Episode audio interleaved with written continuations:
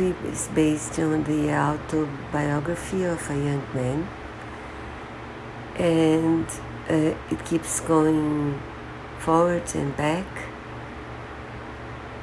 and it tells his story and also of the women who are important to him.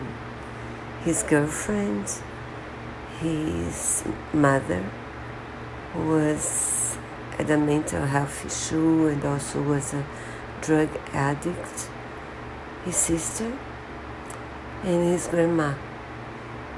And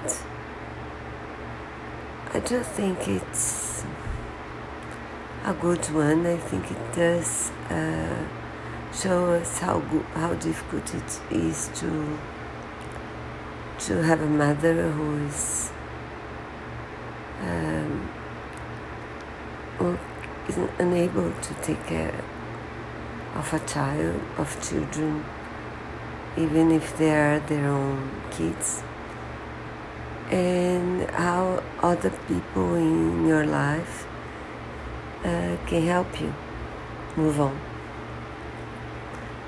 And I did like the movie, I do recommend it. A wonderful performance, by the way, especially by Amy Adams and Glenn Close.